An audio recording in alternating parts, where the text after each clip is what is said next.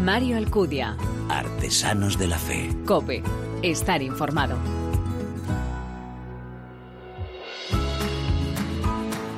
¿Qué tal? ¿Cómo estás? Te doy la bienvenida a este primer programa de la temporada de Artesanos de la Fe, tercera temporada ya, cuadragésimo noveno programa, un espacio donde se dan la mano el testimonio, la lectura y la música, elementos esenciales en esa imagen de la iglesia joven a la que nos convoca el Papa, capaz de dar testimonio con el corazón, con la palabra y con las manos.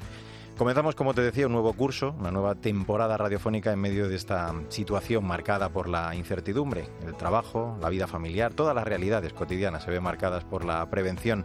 Sin embargo, como dice el obispo de Jaca Huesca en su carta titulada Con ilusión y sin excepciones, se trata de un momento favorable, una ocasión propicia, un tiempo oportuno para el testimonio creíble, para la siembra esperanzada en el terreno de la evangelización. Y es que hay una certeza que nos ilusiona y nos apasiona, dar a conocer a Jesucristo para que pueda ser reconocido y amado. La misión no se agota, como señala Monseñor Ruiz Martorell, vivimos tiempos recios, pero eso no puede hacernos dejar pasar la oportunidad de gracia que el Señor nos concede. La tarea nos urge, Dios tiene sobre nosotros, con la ayuda del Espíritu Santo, un proyecto de amor y de salvación. Nuestro testimonio, aunque sea humilde, resulta imprescindible. Por eso aquí en Artesanos de la Fe, en cope.es, nos proponemos una temporada más, proponerte en cada nueva entrega el ejemplo de algunas de esas personas que con su vida hacen que la buena noticia, que esa alegría de la fe llegue a los corazones para transformar a través de su testimonio la vida de otras personas. Estoy seguro que quieres conocerlos, ¿verdad? Gracias por elegirnos, descargarnos y escucharnos. Bienvenidos.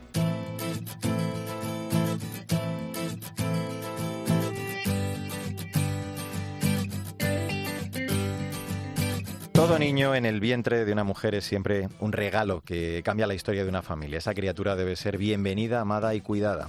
Estas palabras del Papa a los participantes en el Congreso Internacional sobre la Defensa de la Vida Humana, Yes to Life, sí a la vida, Francisco ponía un acento fuerte ante el drama del aborto. La pregunta es, ¿es lícito eliminar una vida humana para resolver un problema? Lo que está claro es que el aborto nunca puede, nunca debe ser respuesta ni solución. Y de todo ello vamos a hablar con nuestra primera invitada de la temporada en este Artesanos de la Fe, en compañía, un curso más nuevo de Sandra Madrid. Muy buenas, Sandra. ¿Qué tal, Mario? Encantada de regresar. Pues sí, vamos a acercarnos hoy a la historia de la modelo Susana Rodríguez. Susana, que siendo niña llegó a sufrir bullying por parte de compañeros y también de algunos profesores, empezó a exigirse demasiado, le obsesionaban los estudios y quiso ser perfecta en todas las áreas de su vida. El perfeccionismo que padecía la llevó a tener ataques de ansiedad, no comía, no dormía y a los 17 años dejó de estudiar y, comentó a, y, y comenzó a frecuentar la vida nocturna y además con 18 años la propusieron trabajar como modelo entró en ese mundo y empezó a ganar muchísimo dinero. Bueno, esa vida tenía, claro, sus exigencias a nivel físico, siempre estaba pendiente de su talla, duras dietas, llegando incluso a padecer signos de anorexia. También hablamos, Sandra, que esto tuvo sus efectos en el terreno sentimental. Así es, Susana iba de relación en relación. Un día conoció a un hombre más mayor que ella, una relación que acabó, de la que nació su hijo y de la que recobraría su relación con Dios. Como ella misma dice y experimentó, debatirse entre tener a su hijo o no tenerlo es un infierno. Bueno, pues vamos a charlar de todo ello con Susana. Pues eh, Susana, ¿cómo estás? Gracias por atender nuestra llamada. Hola, muy bien, encantada. Como decía Sandra, al presentar tu historia, tu vida, eh, no ha sido nada fácil. Bueno, decía ya que has conocido el bullying, la anorexia, anoche la fiesta y el drama también de ese embarazo en un principio no deseado.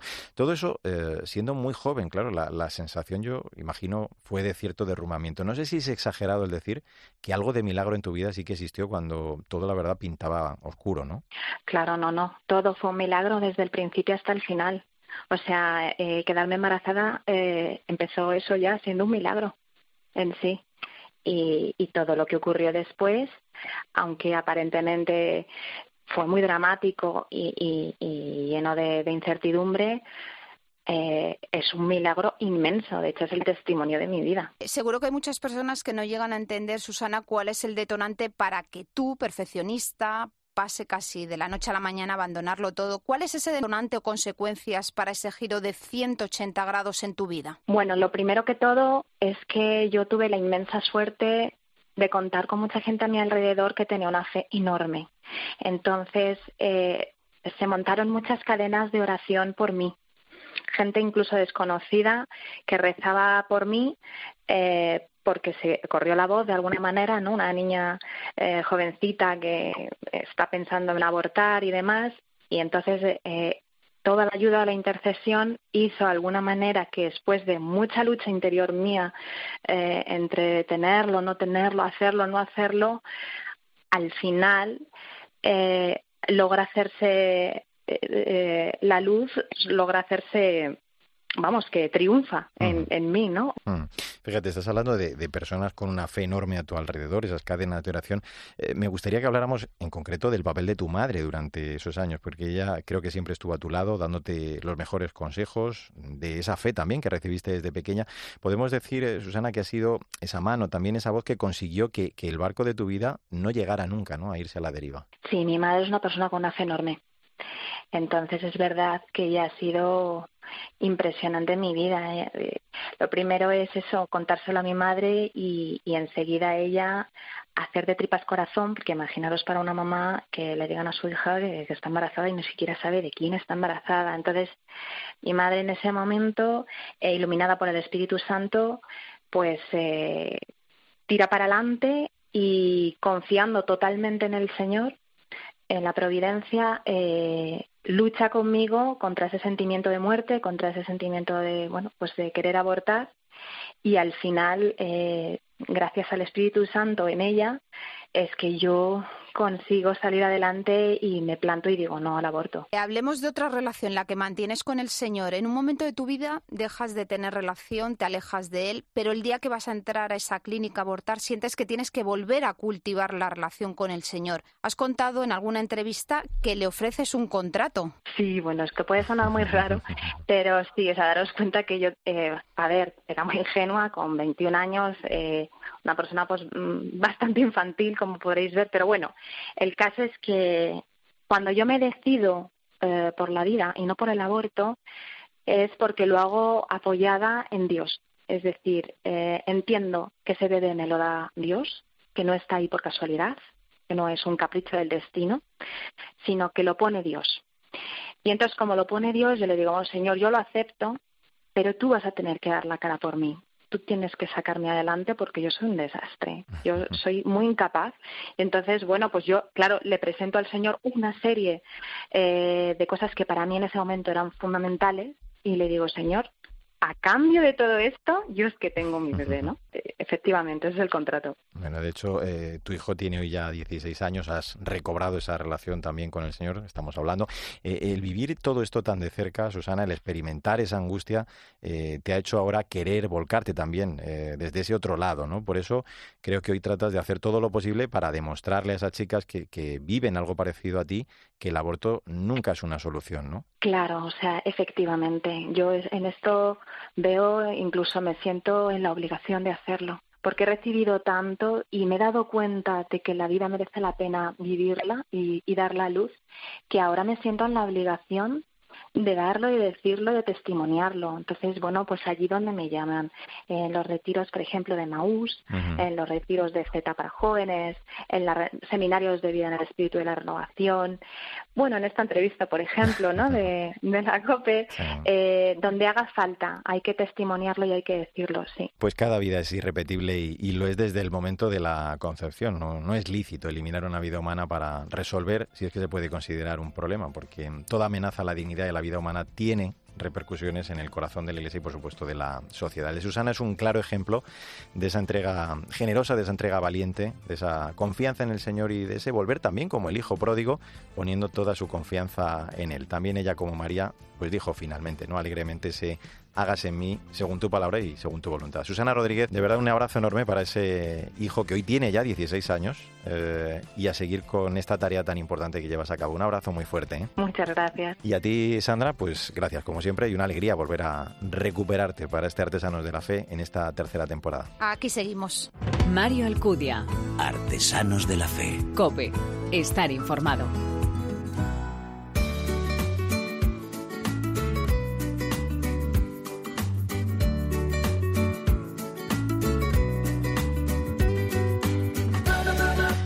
Desde el comienzo de la pandemia hemos vivido unos meses en los que el sufrimiento, la muerte, el dolor, la oscuridad han estado presentes entre nosotros, pero también se hicieron presentes de una manera admirable la esperanza, la fraternidad, el diálogo y la ayuda mutua. Son palabras del libro del que vamos a hablar en este primer Artesanos de la Fe de esta tercera temporada, Despertada la misión, cartas y reflexiones en tiempos de COVID-19, editado por PPC y que ha escrito el arzobispo de Madrid, cardenal Carlos Osoro, al que agradezco mucho que nos atienda. Don Carlos, bienvenido, gracias por acompañarnos. Hola, Mario, muchas gracias a vosotros. Bueno, cuenta usted que, este tiempo de, confinamiento y enfermedad eh, le ha hecho ver y descubrir los sustantivos, ¿no? Cuenta que deben sostener nuestras vidas, que son las de hijos y hermanos.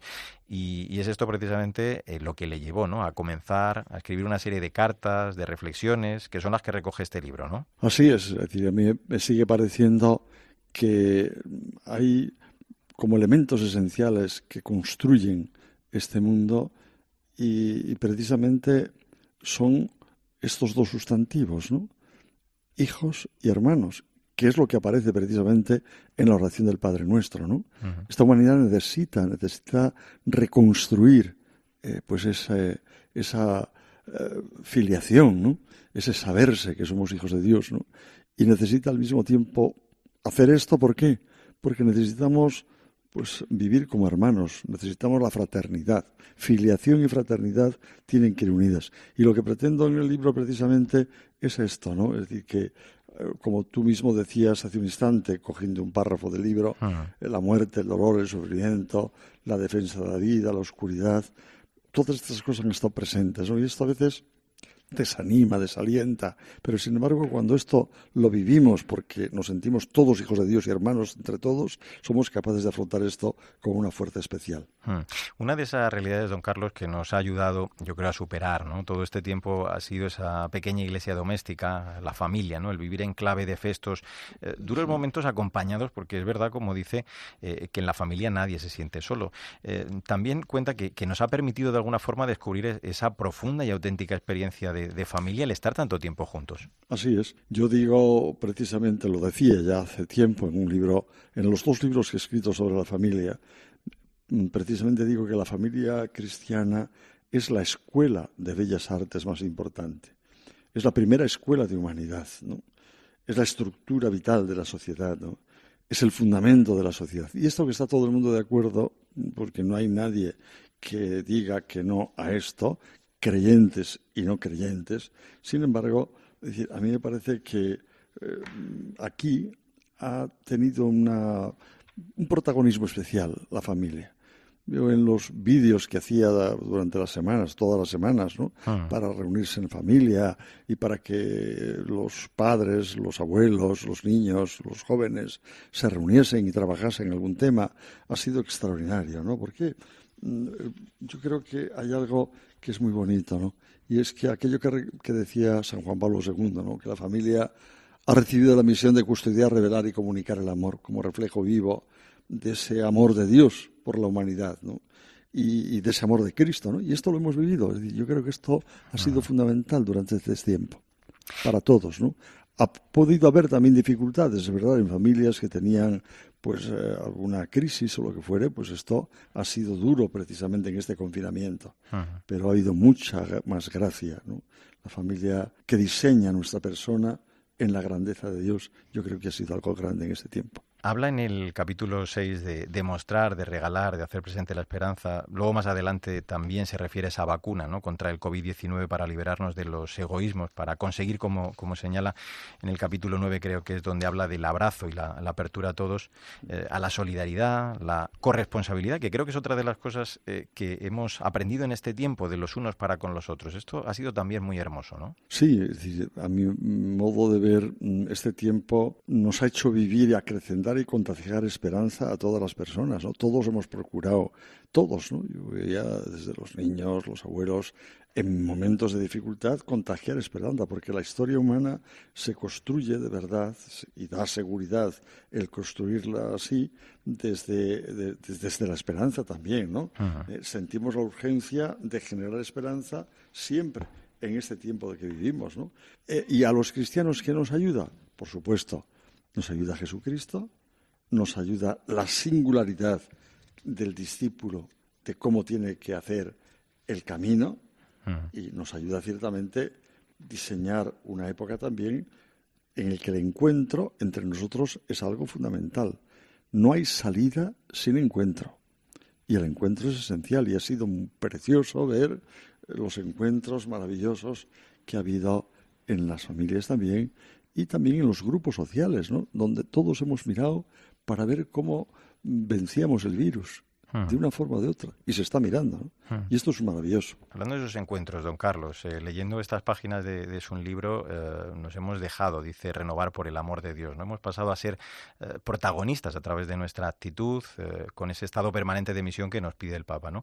Porque, mm, como luego cuentan uno también de, estos capítulos, necesitamos hoy día más que nunca testigos, y hablo usted, no reporteros del Espíritu. Esto me parece también curioso, ¿no? Así es verdad. Es decir, bueno, es un título que me gustaba, ¿no? Porque a veces de, esta pandemia, pues hacemos, mm, sí, somos un poco reporteros a veces en algunos momentos, ¿no? Es necesario entrar por otra, por, por otra línea, ¿no? Y yo creo que, mm, a mi modo de ver, mm, ese, eso que me decías hace un instante, ¿no? Que yo proponía en un capítulo, abrazar a todos, la apertura a la solidaridad, que todos somos responsables unos de otros. ¿Qué estampa más evangélica es esta, no? ¿Y qué estampas se han vivido mm, en estos momentos entre nosotros, no? La creatividad de la caridad ha estado presente. La caridad nunca cierra. Eh, es decir, eh, aquello que decían en, algunas, en algunos portales en nuestra ciudad de Madrid, donde ponían, la caridad no cierra, ah. quiero ser tu vecino de apoyo. Pues esto es importante, ¿no? Y hoy hay tareas que son esenciales para nosotros, ¿no? Que son fundamentales, ¿no? Acoger la revolución que entrega nuestro Señor, por ejemplo, en las bienaventuranzas, es algo esencial y hay unos principios que son innegociables y que la gente los ha vivido de una forma, digamos, espontánea, porque en el fondo, en el fondo están presentes en lo más profundo del corazón, ¿no? Ah. Es decir, y yo creo que ha sido, ha habido, con todas las dificultades que eso está teniendo, ¿no? De, paro, de, no tener trabajo mucha gente, de tener dificultades para a veces pagar muchas familias el, el alquiler del piso, pero sin embargo hay aspectos fundamentales de la vida y para la vida que siempre tienen necesidad de ser iluminados ¿no? y reflexionados. ¿no? Y en el fondo, en el fondo es que esto nos ayuda a ver que educar el corazón es lo más importante. Hmm. Porque no solamente hay que educar eh, para que sepa yo cada día más, que también es bueno, sino hay que educar el corazón. El ser humano necesita esto, ¿no? Hmm. Necesita interpretar también los signos de los tiempos, tocar el misterio interior, el misterio profundo del ser humano. Eh, es decir, que en el lenguaje bíblico es precisamente el corazón, pues esto es necesario, ¿no? Urge educar el corazón. Ah. Y estamos haciéndolo. Yo creo que ha sido un momento importante, ¿no? en las familias, qué bonito ha sido el espacio del corazón, el arte de descubrir lo que está encubierto, eh, el, el, vivir de los tesoros que hay en el corazón, acompañar, descubrir los tesoros del otro, ¿no?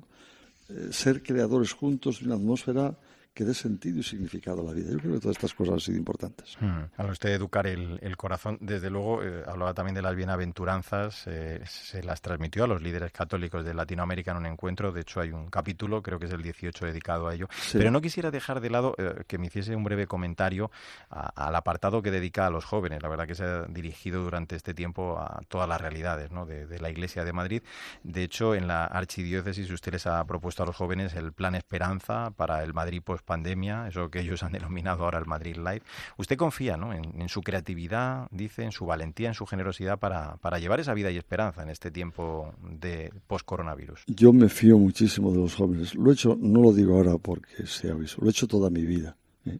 Desde que soy sacerdote empecé a trabajar con jóvenes. Nunca les he, en mi tierra de origen, Santander, nunca les he abandonado y creo que ellos ciertamente son personas que dan esperanza. ¿eh? Personas que dan esperanza. ¿Y por qué me fío? Porque es que el Señor, es verdad, tuvo muchos, mucha gente a su alrededor y estuvieron los apóstoles, pero ciertamente tuvo una, se fió muy, muy eh, entrañablemente de Juan, del apóstol Juan, que era un muchacho joven, un encuentro que tuvo él radical con él, ¿no? Y los jóvenes son canales de esperanza. Si sabemos mm, ayudarles a que protagonicen la vida, son canales de esperanza. Y en estos momentos de la humanidad, en estos momentos de la pandemia, en estos momentos de esta época nueva en la que estamos inmersos, son los jóvenes los que con esa pasión que tienen por la verdad se abren al amor que entrega Jesús y los hacen capaces de ver que uno no puede comprenderse a sí mismo si se encierra en sí mismo, que necesariamente hay que abrirse, hay que abrirse a los demás. Si encima esos jóvenes se abren a Jesucristo, la apertura a los demás es total porque no es a los que piensan como yo, o a imponer algo para que piensen como yo.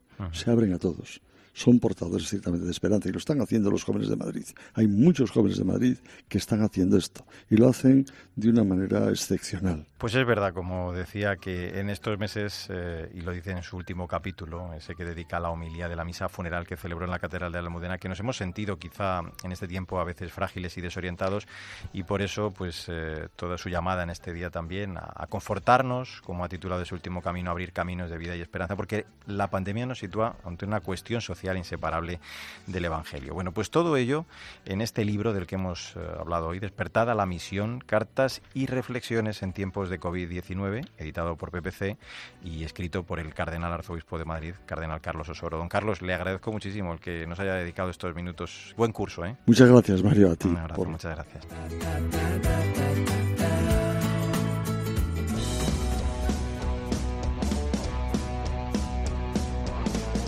Mario Alcudia. Artesanos de la Fe. Cope. Estar informado. Los ciegos ven, se liberan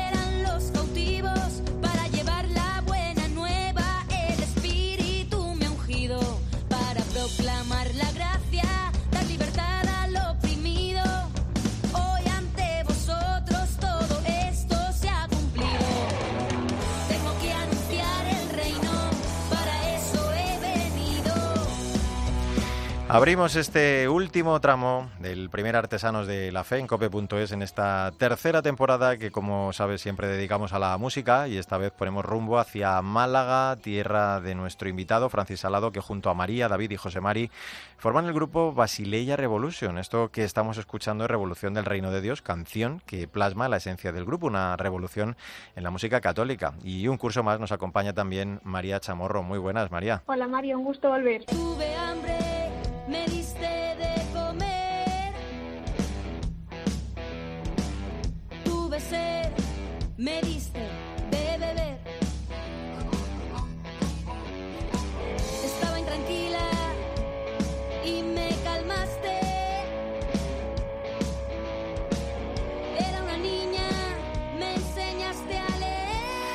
Esto que escuchamos es Tú serás mi hermano, un canto a la fraternidad que nos invita a cuidar de los que nos rodean, María. Sí, es que Basileia no es solo un grupo, como dice su nombre, es una revolución de la música católica que intenta con sus ritmos y acordes transmitir los ecos de la buena noticia. Su género es este rock tan cañero que estamos escuchando y que dicen tiene un gran potencial profético. Con sus acentos son capaces de plasmar y unir conceptos que de primeras podrían parecer totalmente contradictorios. Mm, Uno de los temas, María, que más reflejan en sus temas es la pobreza, que no solo les preocupa, sino y quizá también lo más importante que les ocupa. Sí, y por eso han decidido que el 50% de los beneficios de este su primer disco se ha donado íntegramente a Caritas Diocesana de Málaga, a través de la campaña que nació a raíz del confinamiento Cada Gesto Cuenta, de la que ya Ujú. hablamos, recordarás, en la Sí. temporada pasada. historia. Tengo algo que decir. La gente muere sin rostro, sin rostro y sin perfil. La gente muere en la oscuridad. Pasas de largo y no la. Pues con este tema, sin perfil, vamos a saludar ya a nuestro invitado, uno de sus cuatro componentes, Francis Salado. Hola Francis, ¿cómo estás? Gracias por acompañarnos. Hola, nada, gracias a vosotros por invitarnos. Como nos comentaba María, a- acabáis, como quien dice, de, de publicar vuestro primer álbum, pero dinos, ¿cuándo, cómo comenzó toda esta andadura musical como grupo? ¿Qué, qué os anima a constituiros eh, como banda, como grupo musical? Bueno, como, como grupo, como tal, con la formación que tenemos ahora mismo, estamos desde 2018, desde verano de 2018. Antes llevamos tiempo ya, llevamos, llevamos ya varios años con el empeño de crear esta, eh, esta formación. Y bueno, el, el, el motor siempre ha sido que la música cristiana, que la música católica pueda sonar en formatos que cualquier oído pueda escuchar. No sé si me explico, es decir, que cualquier persona creyente o no creyente pueda eh, pueda aceptarlo como un mensaje bueno porque tú después ya integras o no pero en principio no tenga un tinte un matiz bueno pues que al, al oírlo digamos que te eche para atrás no un poco. Es un poco el, el origen de todo el, el que la música nuestra suena como cualquier música que se pueda escuchar y que y que por supuesto pues el mensaje que nosotros transmitamos transmitimos un mensaje evangélico no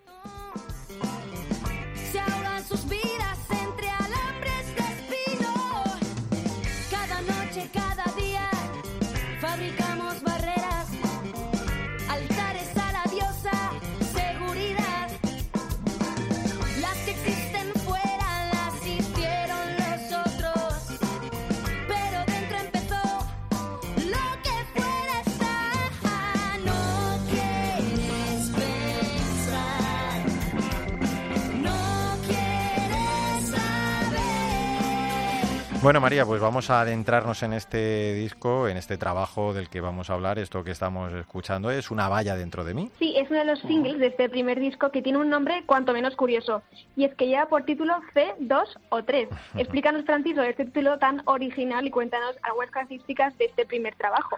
Sí, bueno, pues el título responde un poco a- al- al contenido general de las canciones, donde nosotros lo que queremos, no es que tuviéramos, digamos, la intención de primera, sino que cuando mm, vimos el conjunto de lo que habíamos compuesto y teníamos para, para el disco, pues percibimos un poco la, la esencia que podía ser, y es que es lo que refleja el, el título, ¿no? El título es el, el óxido, la fórmula del óxido de hierro. Sí, qué bueno. Eso es. Ujú. De hecho, la, la foto que, que, tiene- que contiene el libreto de, de las del disco con las letras y tal está hecha con el grupo en, un, en una chatarrería. Ah. Y nos fuimos expresamente a buscar un lugar donde todo lo que está oxidado, estropeado, se desecha, se almacena y ya se, se, se- bueno pues se acumula allí Ujú. y es un poco pues lo que como una, un- una pequeña símil con, con lo que sucede con las personas que, que se consideran ya inservibles o, o fuera de bueno en los márgenes no Ujú. un poco todo todo eso es lo, es lo que aparece ahí en el disco que, o pretendemos que aparezcan bueno pues un guiño a eso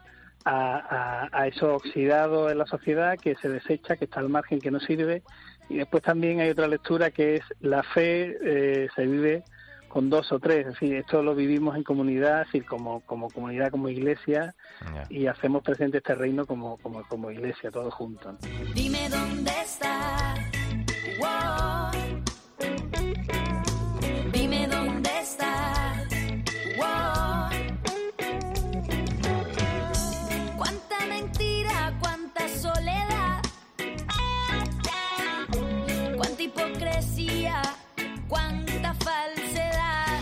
Lo que está sonando se titula Francis Esperanza. Este es un canto de ilusión y de alegría que creo que nació durante el confinamiento, ¿no? En realidad la, la, la canción se compuso antes, se Ajá. compuso quizá un año y medio así antes.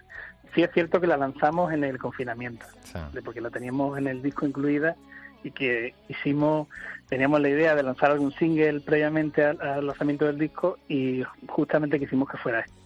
Ujú. ¿vale? Por todo lo que dice y tal. Bueno, pues nació un poco de, de la inquietud de, de cómo transmitir a, a- a los alumnos. Yo el, eh, que andé un poco con la letra al, al inicio, después ya lo configuramos todo, pero pues cómo transmitirle realmente que es la esperanza, ¿no? Y, y Mm. mirando por ahí cositas y, y, digamos cargándome, pues encontré un documento de Cáritas que decía venía a decir más o menos que la esperanza se tiene que poner en acción, se tiene que actuar Y, y es un poco la idea. sí, la, la- la esperanza viene a ti, pero tú también vas tras ella y en ese encuentro es donde, donde realmente bueno, pues te llenas de ella. ¿no? Mm. La esperanza, la caridad, porque eh, también la ayuda a los más necesitados es uno de vuestras, bueno, pues de vuestros puntos fuertes. De hecho, ya lo hemos comentado al principio, eh, parte de los beneficios, creo, de este primer disco están siendo donados a, Caritas Málaga, vuestra ciudad.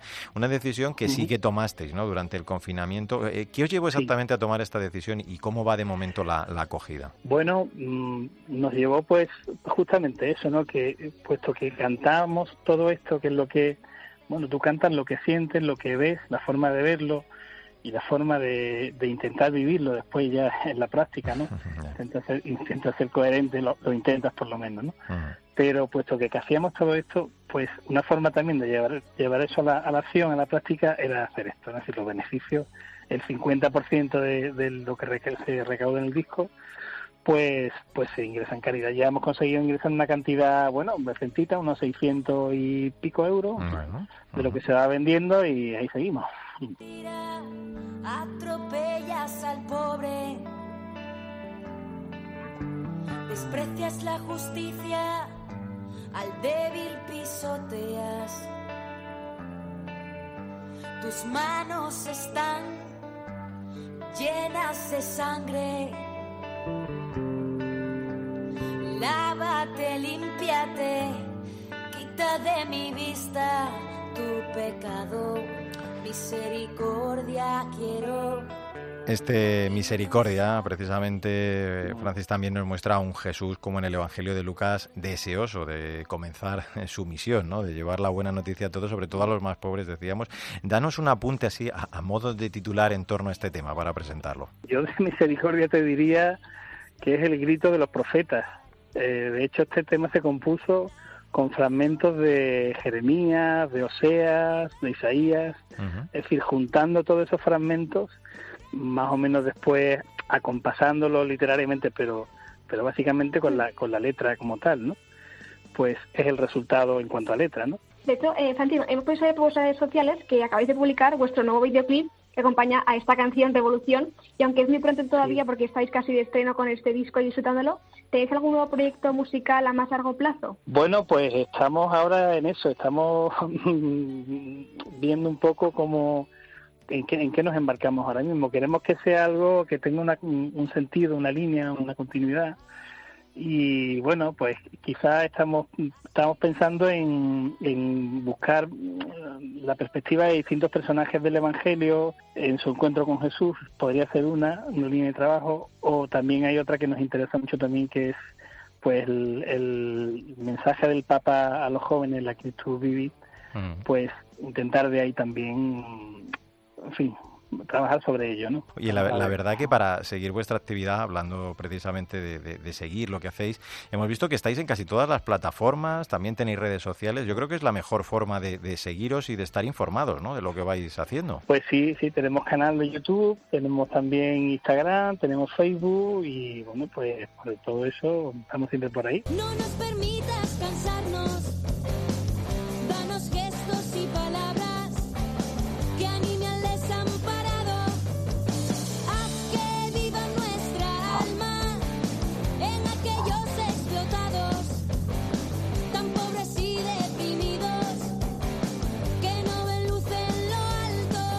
Francis, ¿por qué el título plegaria para una canción? ¿Qué habéis querido decir con ella, como esta que está sonando? Pues mira, eh, este, este tema en realidad es una versión, ¿vale?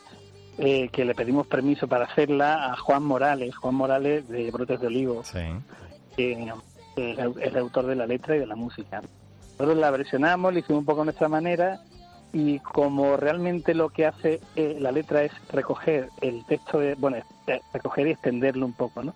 De la plegaria quinta eucarística, que yo creo que es una de las más bonitas que, hay, de las que hay, y bueno, pues lo llamamos así, plegaria quinta. Con ella hemos decidido despedirnos. La verdad que es un gusto el haber conocido de primera mano vuestra música, vuestras voces, vuestras letras, que sin lugar a dudas, de una forma diferente, pues llevan al encuentro con el Señor a tantas personas. Francis lado componente del grupo Basileia Revolution. La verdad que os damos las gracias eh, por estar con nosotros y ha sido un verdadero placer. Os deseamos, como siempre, lo mejor y pues eso, que sigáis alegrando almas, acercando corazones a Dios con vuestra música. Os mandamos un abrazo enorme. ¿eh? Muy bien, pues yo doy las gracias a vosotros, en nombre también de, David, de Gemma, de María, que somos los que junto conmigo con los que ponemos el grupo. Mm. Y nada, pues ahí seguiremos trabajando en, en este y seguimos, estamos animados. Pues seguimos escuchando, claro que sí.